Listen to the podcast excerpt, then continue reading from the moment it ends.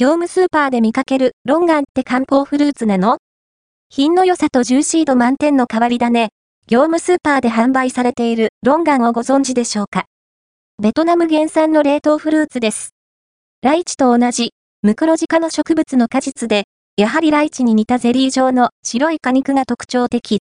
ジューシーな食感が際立った珍しい果物ですよ。価格と内容量は？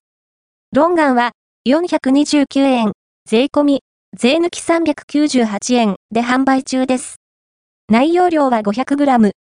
原産国は、ベトナム、輸入、販売は神戸物産。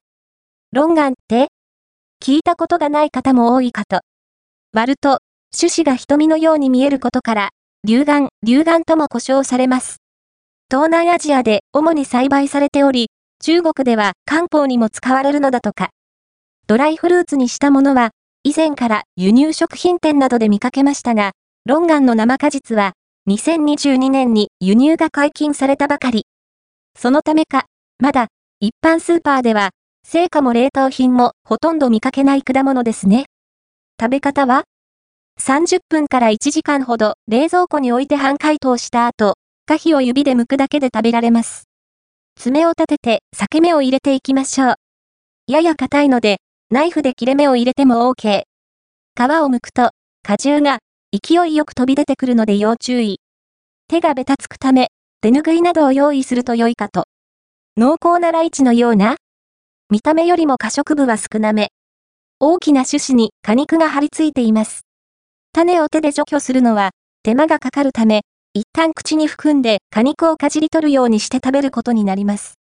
シャクシャクした歯触りの果肉から、じゅわっと果汁が溢れます。